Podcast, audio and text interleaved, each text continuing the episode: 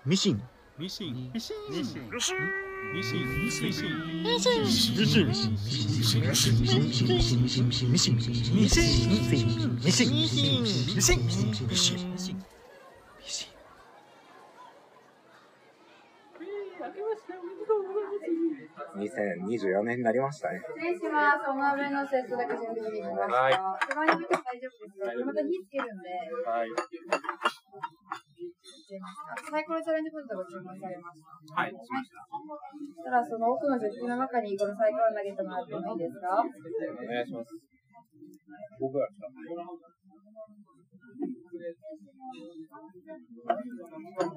します。置いてもらっていいですか？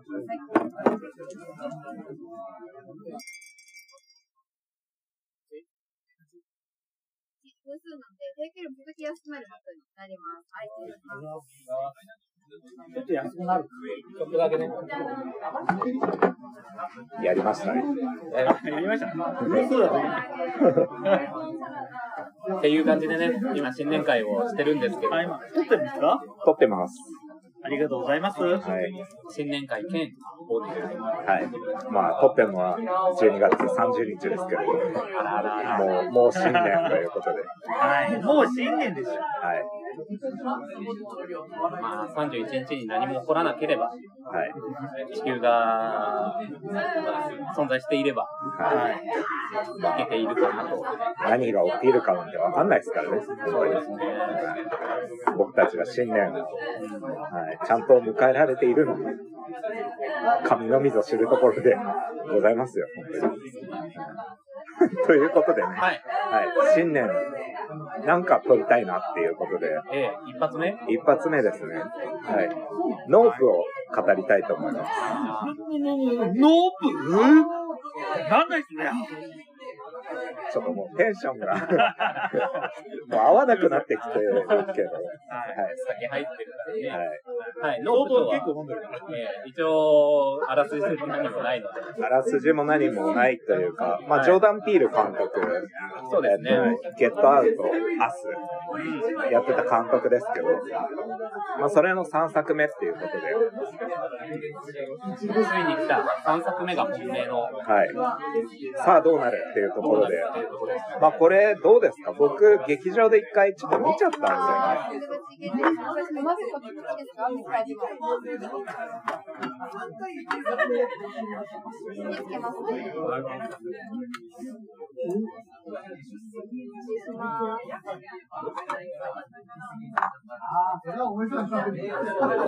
もらっていいですか？鍋と相性がクソ悪いぞ、このラジオこれは。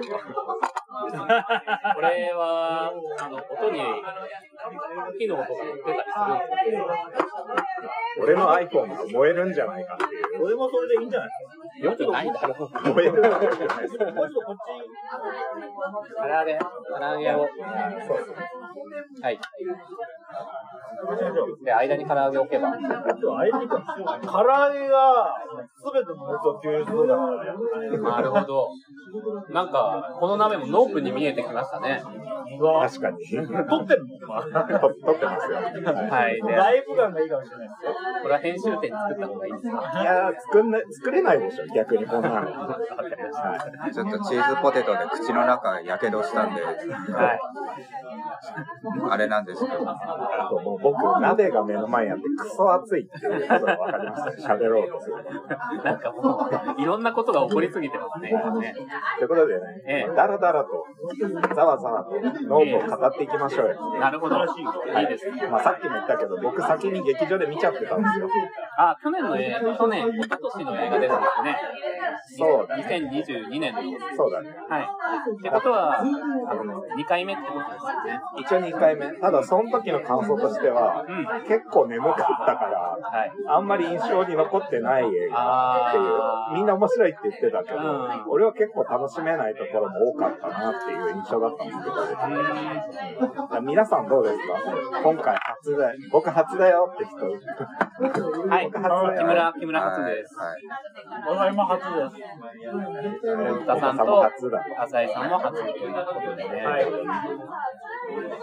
これでも初組から聞いた方がいいかな。でも、先に、でも長見さんの 1回目、うろ覚えでもいいから、どんな印象だったかっていうのを聞きたいんですよね。だから、これ結構第一印象が大事な映画だと思うんですよ。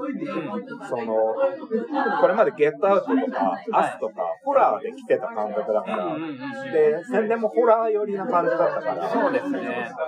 ホラーのつもりで俺も見たんですよ。うんうんそしたら、はい。SF だったっていう、SF モンスター映画だっあ、まあ、モンスター映画っぽいですね。た。SF モンスターパニックみたいなうん。感じの映画だったなと思って。うん。で、結構なんか、なんていうの？画面的にすごいリッチに捉えてるから、はいはいはい。その一場面の尺が長かったりとか、絵をじっくり見せたりとか、そういうのがすごい多かった気がするから、まあ、そういったところで結構俺の中ではなんか間延びしちゃってんなって感じちゃって、なんか意識が飛びかけたっていうのが大きかったかな。っていうのが1回目見た感想なんですけど、今回改めて見返してみると、はいはい。あ、そこがいいところだったんだっていうふうに思い直せましたね。だから、あの、うわ、むしろちゃんと劇場でじっくり見とけばよかったって、その、まあ言っちゃうと、はいはいはい。あの、まあ、人が吸い込まれていくところとか、すごい独特なカットで描かれてたりとかするじゃないですか。そうですね。独特だったね。ああいうところとか、やっぱ劇場で見てたら、それならではの迫力もあったろうし、なんつっても多分 IMAX で見ればよかったんだろうなっていう感あー確かに大画面で高画質で、それこそ、長見さんの言うこと僕も結構、あの、思ったところで、登場人物少ないし、あの、場所、場所は広大だけど、場所のシチュエーション的にはちっちゃい中での長回しとかが多いから、贅沢に使ってるなって感じはしてたから、だからそれこそ映画で、あの、でっかい画面といい音響で、しっかりと席に座って見なきゃいけないって環境で見たら、やっぱ結構映えてたんだな。じ。そうだね。まあそんな木村さん、じゃあ感想言ってくださいよ。あ、私、私ですか？はい。あんまりね、まとまってないんですけど、まあいいっすよ、はい。ただ、えっと、そう、長井さんが言った通り、途中からトレマーズみたいになっていくから、っていうのはあったんだけど、でもやっぱ途中、トレマーズみたいになるし、ケーパーものっぽくなるけど、途中はちゃんとホラー、ホラーみたいなことになってたし、あのーあれいいよね、そのさ、あの、被害、被害者の血でさ、家がもう、ダラッダラのさ、呪いの館みたいになるのがさ、すげえ良かったな、みたいな。あそこはホラー味がある。そう怖い。そうそう、怖いし。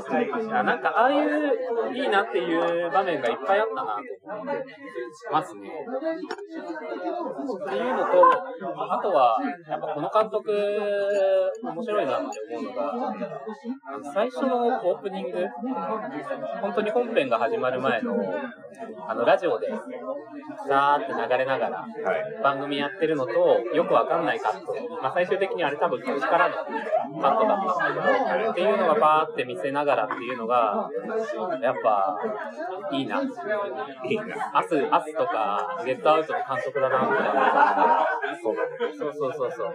すげえなんかショッキングなことが起こってたんだ、みたいなことが、オープニングの最後で分かって。で、そこでなぜか立ってる靴みたいなのとかが、ねあの奇妙な感じってのが、あー、あーって感じです。俺2回目見るとさ、はいはいはい。あの猿のところがさ、手前側にさ、なんか照明のなんか傘みたいなのがコロンコロンってすあったあったあったあれが、あれじゃんっていう風にも見えるっていう。まあ結構直接的すぎるけど、それだと。まあでも単純にそういう風にも見えたな。あの猿のとこころって結構なんか、いろんなものが示唆的に映されてる。そうだね。ていうか、やっぱ、なんであそこなんだろうってのはあるけど、最初思うけど、結局最後まで見ると、あ、いろんな暗示っていうか、ファクターが入ってるなっていうのがすごいよね。そうだね。そうそうそうそう。っていうところでオープニングを言ったんで、二人のオープニングの印象とか聞きたいどうです？結構ショッキングだったよね。いや、そうだね。ありがとうございます。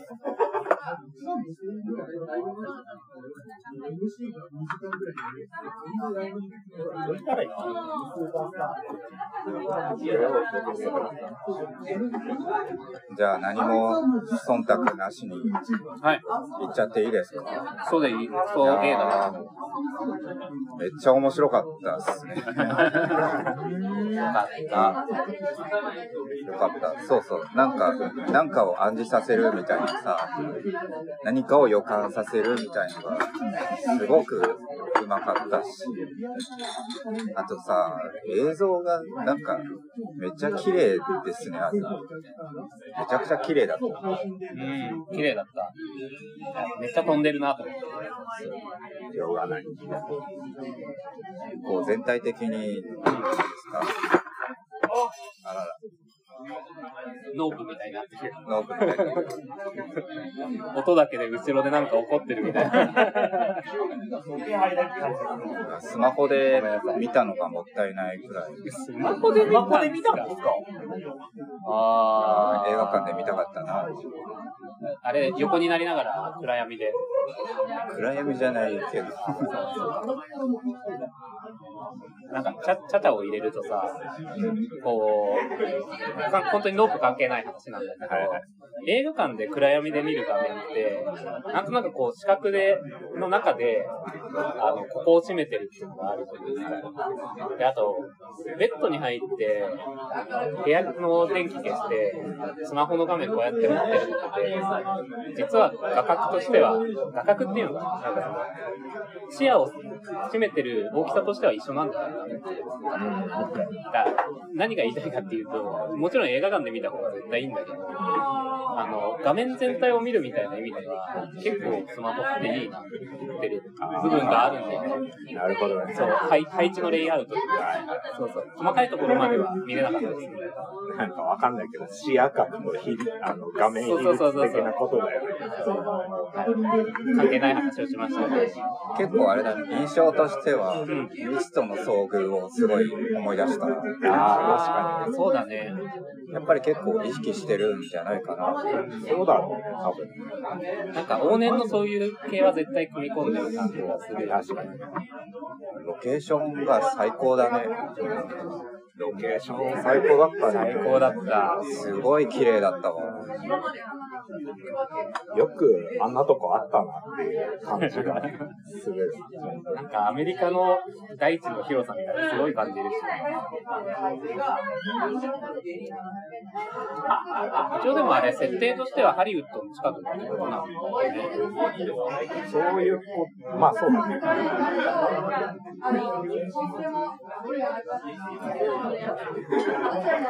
じゃあ、長長見さん浅井さんの印象とか聞いてきますか？は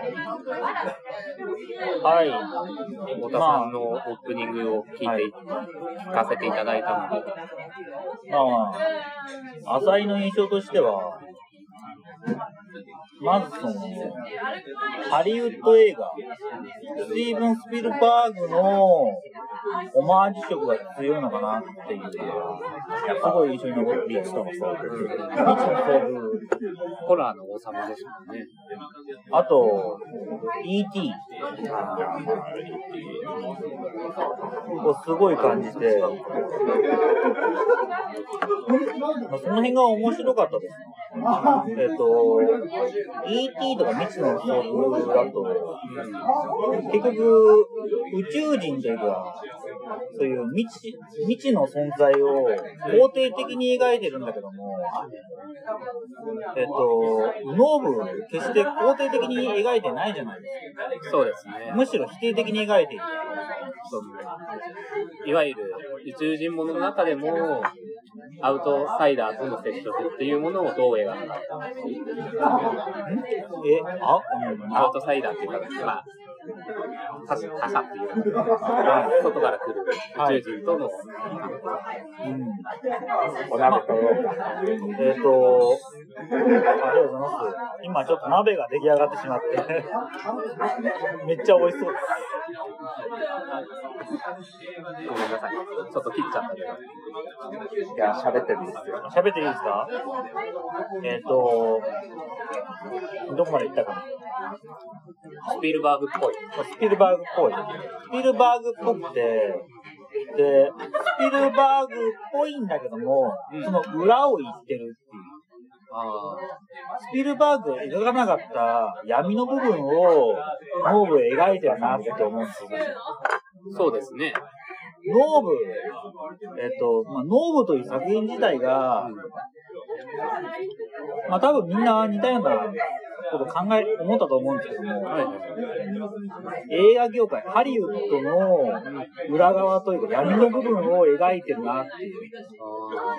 そこまで行きますか。はいハリウッドに、さハリウッド、まあ、言ってしまえば白人の、白人の国で白人がやってる映画、うんうん。ショービジネスなんだけど、その裏で搾取されている有色人種や、あの、動物たち。を描いている作品だなと思って。なるほどね。で、えーそれをなんか、ちゃんと描いてくれてるのが面白かった。あ、でもいい子いますね。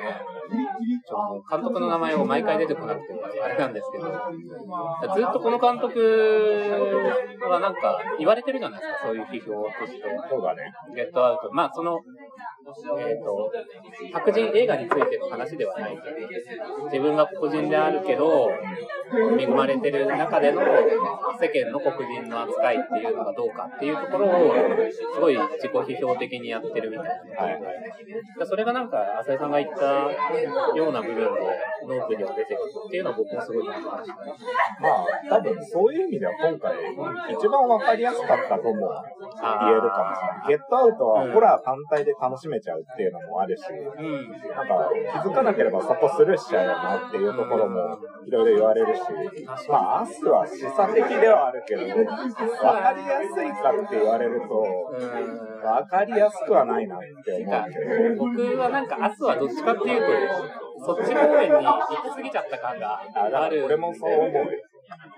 その純粋なゲットアウトほどのホラー、単体ホラーって感じでもないし。そうね。まず、あんま怖くないっていうそうのもあるしそうそうそう。面白いは面白いんだけど、っていうのがあり。いや私が感じたのは、オープニングでもないんだけど、かなり冒頭のシーンで、はいはい。えっと、主人公が馬を連れてスタジオに来るじゃないですか。はいはいはい。で、えっと、主人公は馬を外に休めたいって言うんだけど、うんうん。途中から来た白人の女優が、いや、私は休みなくて大丈夫って言って、作品、えっ、と、撮影を続行しようとするんですよ。そこで馬が暴れる。そうだね。なんか、まさにリスペクトがないって感じですよね。そうですね。だから、えっ、と、共演するものに対して。まあ、動物だとか、なんか、まあ、はえっ、と、尊重されるのは、えっ、と、白人だけで、有色人種、黒人、まあ、えっ、と、アジア人、動物たちは、まあ、疲れてても、えっ、と、無理やり働かせるみたいな。そういうものがかなり直接的に描かれてたのかなって、そこで感じました。まあ、ラストはね、だって、英雄になったわけですから、彼は。あ馬に初めて乗って動く馬っていう、その映画の最初みたいなやつに乗ってたのは黒人だったんだよっていうのを、あと対になってるわけね、ラストって。だから、ラストあそこで彼が、ああやって映って、バーンって映って音楽かかってっていうところで、上がる映画だなと思って、俺はあそこで超上がったけどね。ラストシーンが最高でした。最高だったよね。あの砂ぼこりからさ、オレンジのあれ服が見えるだけで、彼が生きてるっていうのがわかる。すげえしかもいいフレームの、なんていうか、門のね、そうそうそう。あれがあってね。だそれもフィルムのコマで、あれと重ねてっていうことだから。その前の M のさ、反応から入る。あれがすげえいい。いいなんか、気持ちのいい映画だなって、上がるなって思って終わったっていう。しかもさ、彼らはやっぱり、最終目標ははい映像を撮るっていう、なんかそれ自体は問題を何にも解決するかどうかわかんないっていうところなんだけど、あいつらのあの働きによって、あ、撃退まで行っちゃうっていうところが、上がると思って。確かにね。だからなんかその、トレ、トレマーズからケーパーものっぽくなるときに、主人公の、あの、OJ のリベンジっていうのが、結局、じゃあ、その、じいちゃんを殺すことなのかっていうとそうではなくて、それは、あの人の仕事としては、違うだろう。こういう風なリベンジをするんだっていうのが、なんか、みんなで、なんていうか、作戦を立てて、取ってやるんだっていうのが、すごい良かった。映画監督のおじさんよかったね。それ良かったね。おじさん、かっこいいよね。かっこいいけどさ、プライドに飲み込まれていくっていう感じがして、すごい良かった。最後は映画監督の教授だっつって。すごーおいおいおい、お前が余計なことすって、みたいな。いや、僕はちょっと違う捉え方を違う捉え方を聞き聞きたいです。なるほどあ。の、映画監督のあのカメラマンのおじさんは、死に場所を探してたんじゃないかなって思ってた。えっと、ずっと断り、オファーを断り続けてたわけじゃないですか。その間、えっと、動物が、動物の動画を見てて、動物が動物に捕食されてるシーン。あれなんか自分も捕食されたい。自分はなんか、えっと、映画業界で生きてきた人間であって、でも自分はもうなんか相手にされなくなって、でも捕食されなくてはならないみたいな、そういうことを感じてるんじゃないかなと僕は思ってて。あ要は、白人側だし、食いつぶしてきた側でも、そう、食いみたいな。で、だから、俺はなんか、自分の映画監督の教授とかじゃなくて、俺を食ってくれ、みたいな。そういう、なんか、そんな感じで、あの、じいちゃんの前に出たんじゃないかな。俺はそういう解釈だ。でもあの突っ走り方はさ、いや、そういう気持ちがすげえ多分にあるのはすごい、なんか納得したんだけどさ、なんか、えマジックタイムだとか言い出してさ、今が一番いい鳥、光が入るって言いながらさ、いきなり走り出すからっていうのもちょっと、なんかそういう風に、最初の永見さんみたいな読みになるなっていうのはちょっと思ってたんですえっと、だから、えっと、どっちもあったんだと思う。まあ、そうそうそう。死に場所もあったし、ただ、その、どんな動物も自分が死のうと思って死んでるわけじゃないじゃん。あまあそうだよね。ここで俺が一発かましてやろうって思って動物に挑んで、でも結果として死んでしまう、捕食されてしまう。そういう死を望んでたんじゃないか。もしくは、まあ、もしくは自分は勝っていたかもしれない。そういうギリギリを、なんかあのカメラマンはやってたんじゃないかなっていう解釈。だからこそ俺はかっこよかった。まあ、どっちにしろ格好はいい。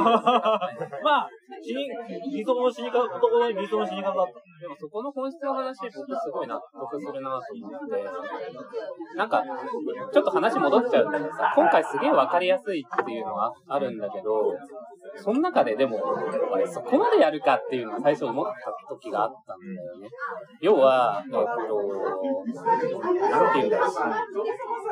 虐げられる側っていうのが、今まで、その、監督側の黒人の人たち、有色人種の人たちっていう扱いだったじゃないですか。で、今回それがなんか動物っていうのが入ってくるから、なんか、嫌な見方だけど、なんていうのか、動物と同列に自分たちを見てるぐらいの感じに僕は見えたので、それがそこまでなんか落とす、落とすかって感じもしたし、で、あと最初に、その親父さんが亡くなる前に、あの、カーボーイの格好をして、あの、馬に乗ってるってシーンが出るんだけど、まあ、それが多分、あの、最後、ラストの撮影にはなってんだけど、それって多分明ら中に、えっと、白人から見たときに、なんか、全然似合ってないよね。とか、すげえ滑稽だよねみたいな感情を持たせるためのショットがすごい見えて、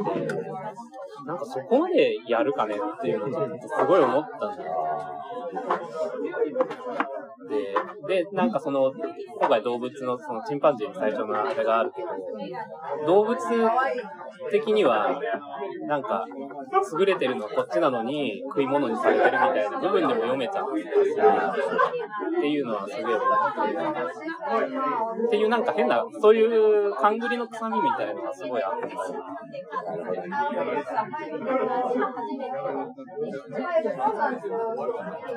まあ、正直言うと、俺あんまり乗れない部分があって、あ、そうなんですかまあ、えっ、と、その、まあ、理由として、えっ、と、チンパンジーが、えっ、と、暴れ回って、スタジオめちゃくちゃにするじゃん。はいはいはい。で、まあ、最初の方、最後の方に、チンパンジージーが姿を現して、で、そのシーンが、まあ、明らかにチンパンジー CG なんですよ。あー、まあね。ああそこでちょっと夢から覚めてしまった部分があって、ノー、ノープってすごい撮り方がうまい作品だと思うの。ずっとその、まあ、UFO をしっかり撮らないで、気配だけみたいな感じる、気配みたいなものを感じさせるだけであって、それがなんかリアリティにつながって、なんか不気味さとか怖さとかにつながったんだけども、はいはいはい。結構あのシーンってはっきり、まあ、もちろん、その、カーテン、なんだろう、カーテンの、カーテンか、テーブル、テーブルクロス、テーブルクロス越しに見ている、あの、アジア系の男性、少年だった頃のアジア系の男性が見ている。シーンだから、はっきりとは、あの、映されてないんだけども、それでもやっぱり、そこそこはっきり映されてしまっていて、それが、CG っぽかったから、ちょっと乗れなかった。あそこの決めのシーンで、あそこって、本物のチンパンジーじゃねえのかと。しょうがなくないあれ、本物は無理ですよ。いや、無理だけど、なんか、なんかあったでしょ。今まで、なんか一工夫あって、はっきり映さないとか、チンパンジー。チンパンジーははっきりあそこで映さなくてもいいわけじゃないですか。いや、でもあれはだって重要なところです。よ。だってあそこで見る、見られるっていう関係をしっかり対立させないといけないわけですから。見る見られるファクターありましたね、今回は。であそこの猿のシーンは、それが一番重要なことですね、まあ、そうか。まあ、そうかね。その後のグータッチできないようによかったですね。そうだね。それこそ、さっき言ってた ET のあれにはならないみたいな。確かに。で、あそこでチンパンジーがどう思ったと思う？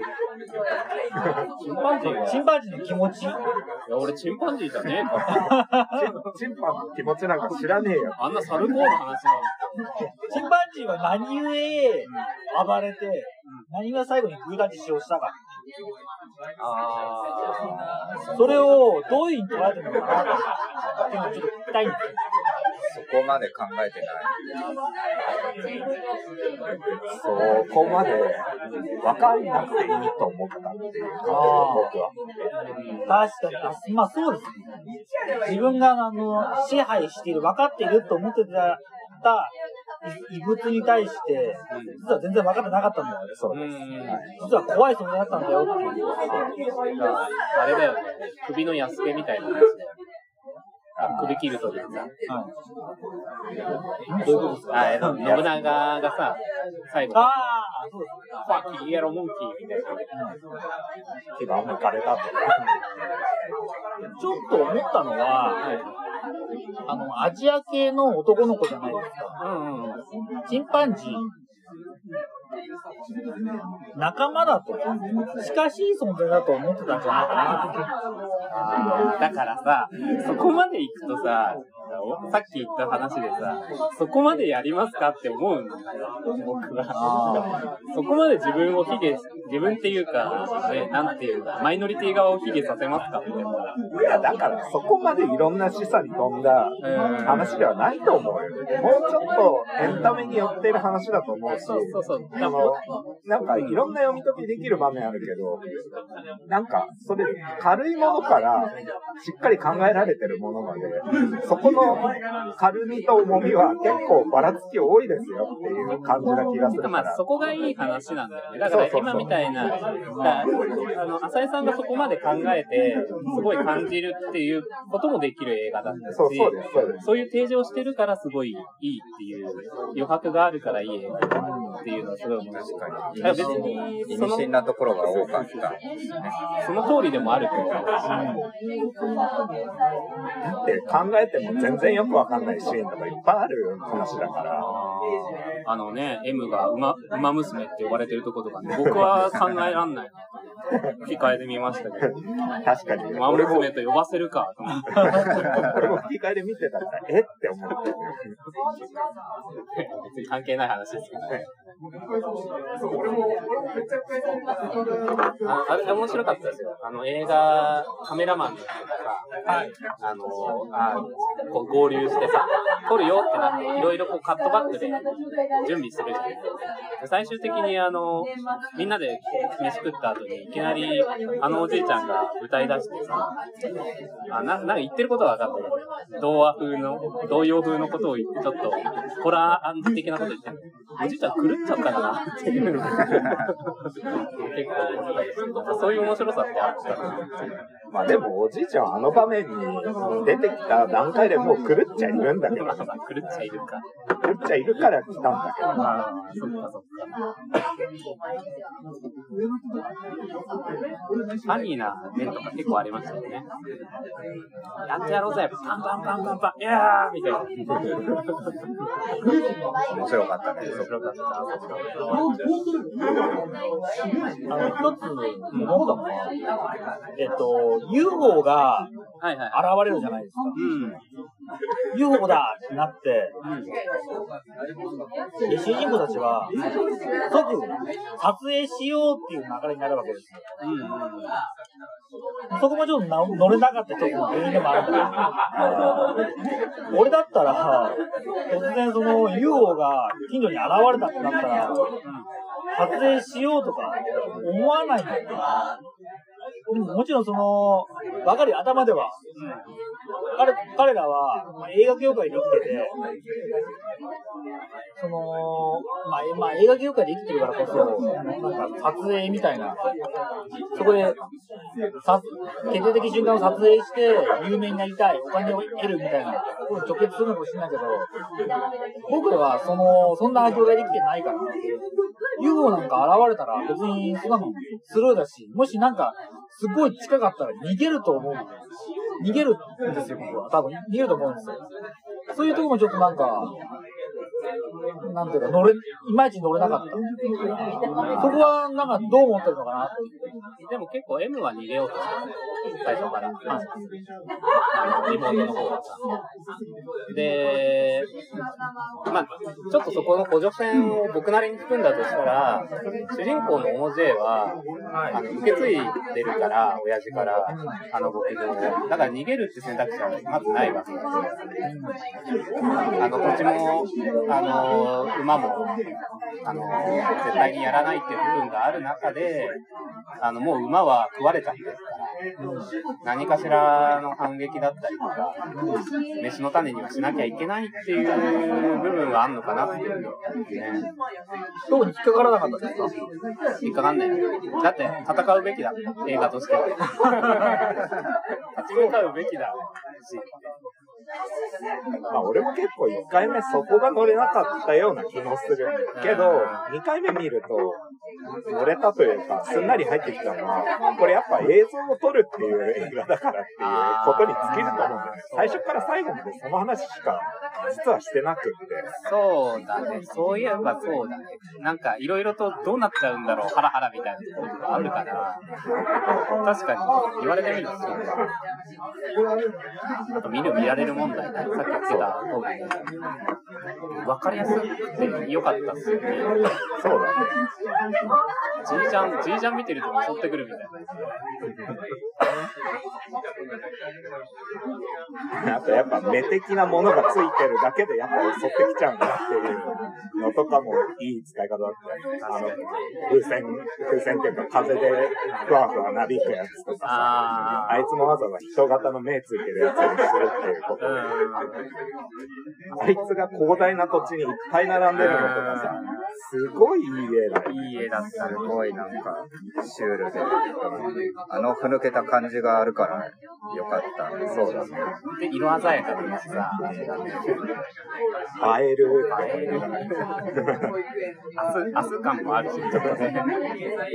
あれがまたいいところでしぼんだりする。そうそうそうそうそうそう。いいなと思った。そしかもそれが理屈の説明にもちゃんと役立つっていうのがいいね。あいつがシューンってなったから、ああそこ今来てるってわかるっていう。さっきスピルバーグのオマージュ的な話してたけど、いろんな映画のやつあると思うんだけど、あれ見たとき僕、スターシップだみたいな。てか、まさに結構似てはいる。あの、スターシップって映画見てないかもしれないんだけど、要は宇宙船が来て取ってくるみたいな話で、で、元がそのゲームなんだけど、なんか僕もどういうゲームか知らないんだけど、とりあえずなんか、その、えっ、と、電力ダウンをさせちゃうかなんかするんだよね、その宇宙船が。だから、なんか機雷を海に広げて、反応がないところにいるんだみたいなのをやってて、まさにそうだなって思ったし。まあだって、でも UFO が来ると電気が止まっちゃうとか、あーなんか狂っちゃうとか、そういうのはまあ、お決まりの UFO あ向こうの都市伝説の当たり前みたいな。みたいな。話か。まあ今回勉強になったこととしては、もう今じゃ UFO が呼ばれてないらしいじゃないですか。え、嘘なんて呼ばれてんの？なんだっけ？U ?UPA だっけ？なんだっけ？なんか言ってたね。なんだっけ？忘れちゃった。あの、エンジェルが、エンジェルが説明してましたね。電気屋の兄ちゃんも仲間に加わってよかったなっていう。あの、なんか全然こいつ活躍しないだろうと思ってたサブキャラがメインに出てくる感じとかは、すごい良かったな。やっぱあの、カーボーイテーマパークとかも良かったね。カウボーイとカウガールのみんな、もう帰る時間だよ、みたいな。なんだよ、このテーマパークって思うけど。あれも絶妙になんか、あの物語のリアリティバランスに合ってる感じがして、とっても良かったね。しかもまさかあれで最後、写真撮ると思わないしな。そうだね。伏線だったのかみたいな。て。そうそうそう。あのテーマパークを象徴しているでかい風船を最後食わせてっていうのが、それもすごい。なんかロマンチックだな。あいつのキャラクターもいい具合にふぬけた感じのキャラなんだよね。絶妙にムカつくやつなんだよね。食われろ、食われろって思ってる最後バンって食われるっていう。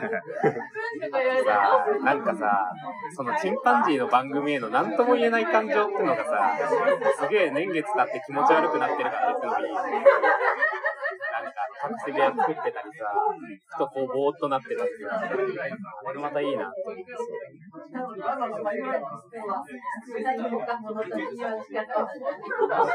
バルーンもちゃんと暗示されてるもん。そう。どうですか？最後なんか言っとくことあります？まだ。そうですね。だから俺は結構2回目見れてよかった映画だったなと思うんですよ。なんか2回見ると、ちゃんといろんなことが分かって、感情も乗っていきやすかったんで、本当にいい映画だったなって。っていうか、なんか、この映画最初に見た時に、これ何の映画なんだろうっていうのがずっと分かんない感じで続いてったのがやっぱ面白かったのかなと。ああ、さあ、それはそうだね。だから、本当は情報何も知らないでこれ見た方がよかったんだと思うんですけど、えっと私が思ったのはですね、はい。えっと、白人からの黒人への敬意みたいな。ものを示唆したと思うんですよ。なんかそこに気持ち悪さを僕は感じていて、えさえっ、と、さっきのなんだっけ、えっ、と、黒人が、ー、はい。はえっ、と、黒人があの、石油を掘り当てて、あ白人に取られるっていう、ああの映原住民がね、キラーズ・オブ・ザ・フラワームーン。キラーズ・オブ・ザ・フラワームーンのロバート・デ・ニーロ。そうそう。ロバート・デ・ニーロが、白人に対して、うん。えっ、と、抱いてる気持ちみたいなものに近いのかなっていう。なんか、えっ、と、黒人、えっ、と、主人公の黒人は、馬と気持ちな、気持ちを通じてて、で、その、じいちゃんに対しても敬意を払っているっていう、そういう存在なんだよっていう、そういうなんか取り方が、なんか、黒人を持ち上げというか、黒人を、という、黒人も別に、普通の人間で、どこにいるか普通にね、醜い部分を持っててっていうもの、っていう、それがまあ、そうだと思うんですよ。変わんないと思うの。白人も黒人も、あの、アジア人も。そうなんだけども、あの、根底にあるものが、そういうロバート・デ・ニーロが黒人に思ってた、なんか、気持ち悪い感情。えっと、自分とは違うんだけども、自分とは違う存在みたいな。そういうものがなんか根底にあるような気がしました。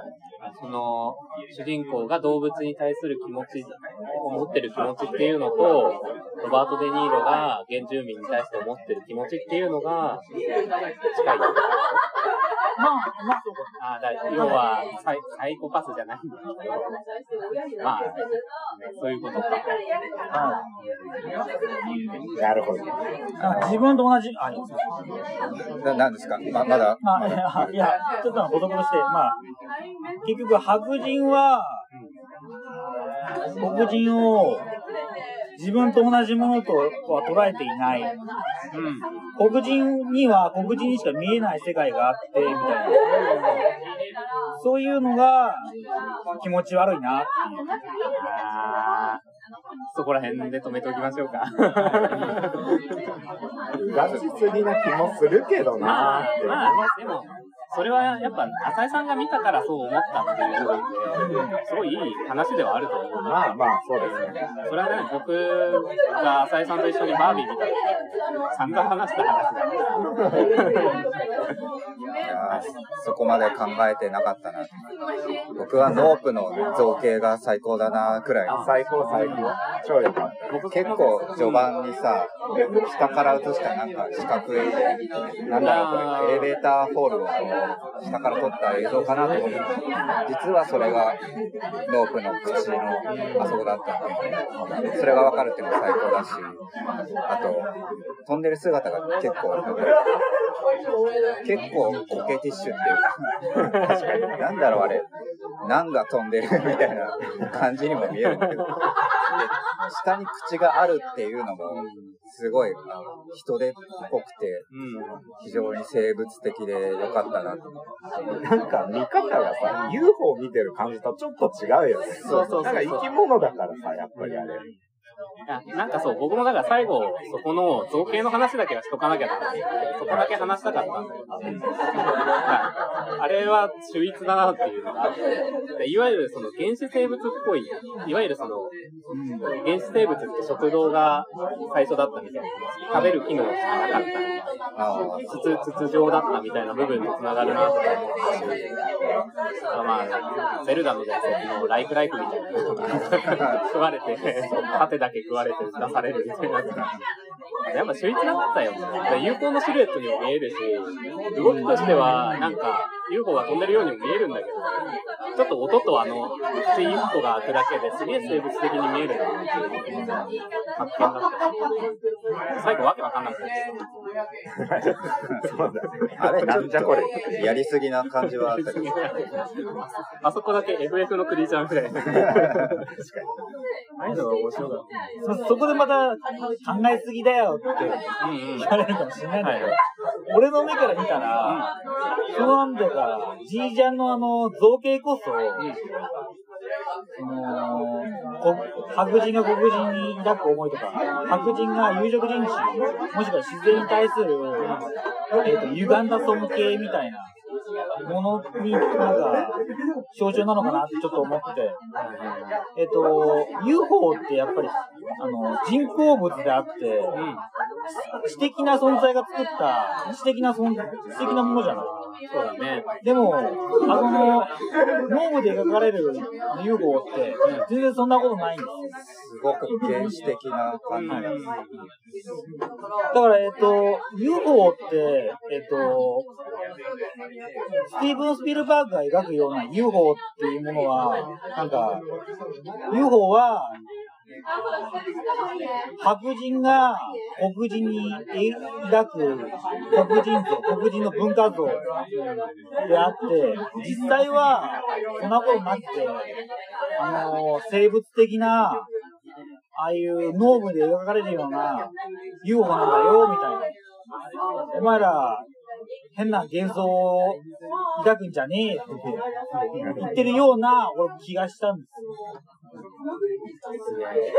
攻撃的な監督だなってちょっと思ったってこはい。と。でも、俺はついてくると思った。ついてくぜまでは思わないけど、めっちゃ攻撃するなとは思った。いや、あれがさ、実は宇宙船的な、そんな知的な存在じゃなくて、本当に原始的な生物だってわかるのが、人が吸い込まれた後に、すごくあの描写が独特っていうか鮮烈だったじゃないか体内でもがいているような、あのシーンがあるから、あ、こいつ生き物なんだ。すごいインパクトがあって。非常に良かった。そうだね。めちゃくちゃ頭悪いんです。確かに。馬の大口だと、馬だと思って吸ったら馬の大口だったみたいな。喉に詰まらせたからあいつはみたいなトラウマになってんだよね。その頭悪いなっていう、そういうとこもなんか、やめてくれ。やめてくれ、そんなこと言うじちゃんの良さっていうか。可愛いよね。そう。っていうか、あいつ別に地球外生命体じゃなくて、スカイフィッシュだって言っても、まあ全然通じるっていう。そこの辺はなんかわかんないよ。そうそうそうだ。あ、そんな感じですか。そんな感じですか。もういい加減に酔ってみたんで。わかりました。じゃあ、終わり。はい。こんなこと楽しい映画でした。楽しかった。まあ、結構楽しくましたね。よかったっすよ。はい。あざっす。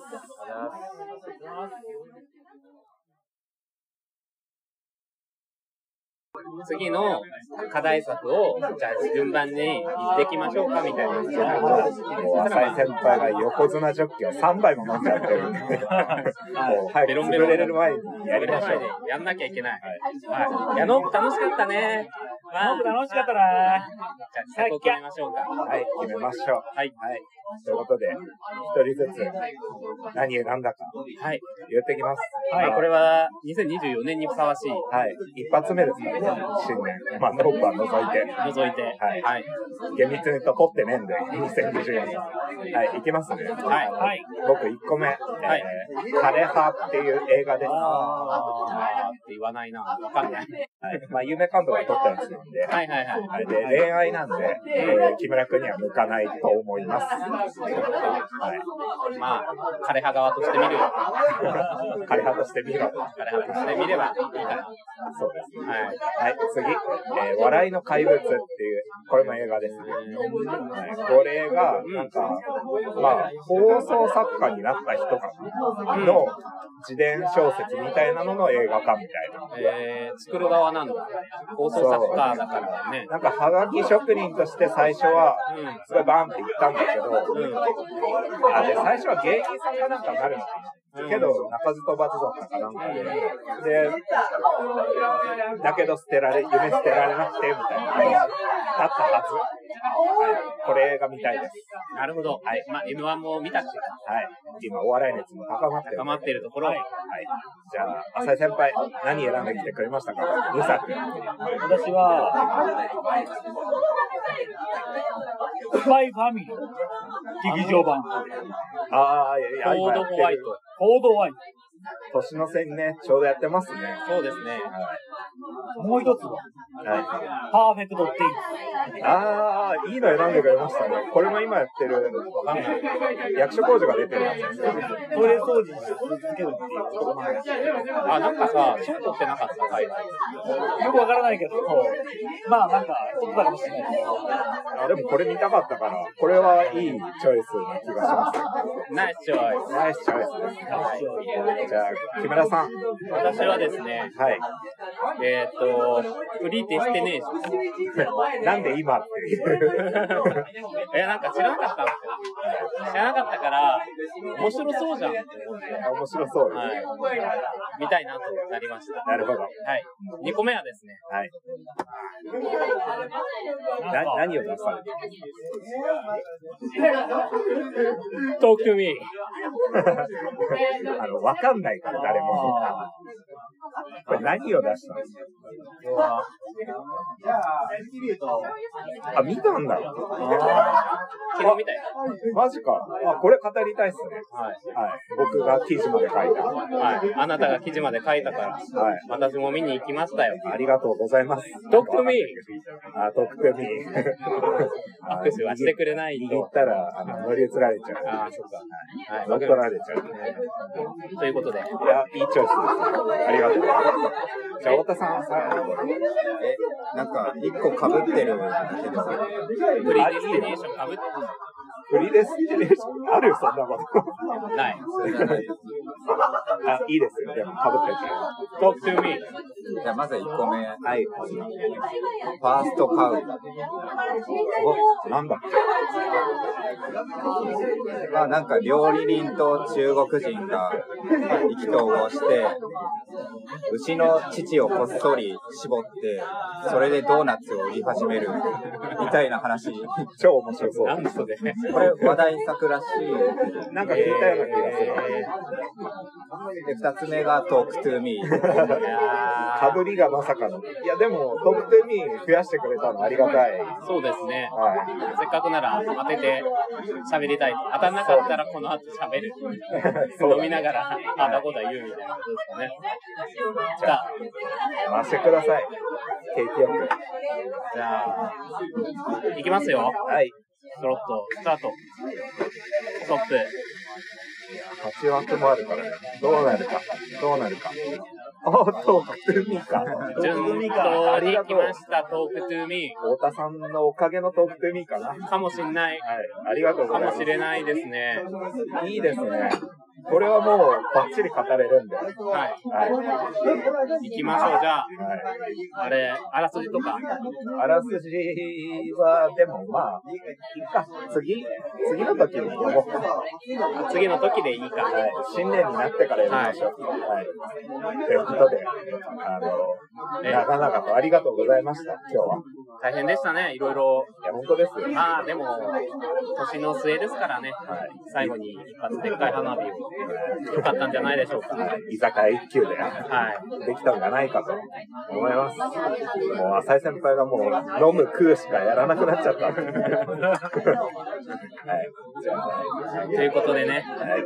来年も違うのか、これ新年なのか。はい。本年もはい、本。年もよろしくお願いします。はいよろしくお願いします。ありがとうございます。ありがとうございました。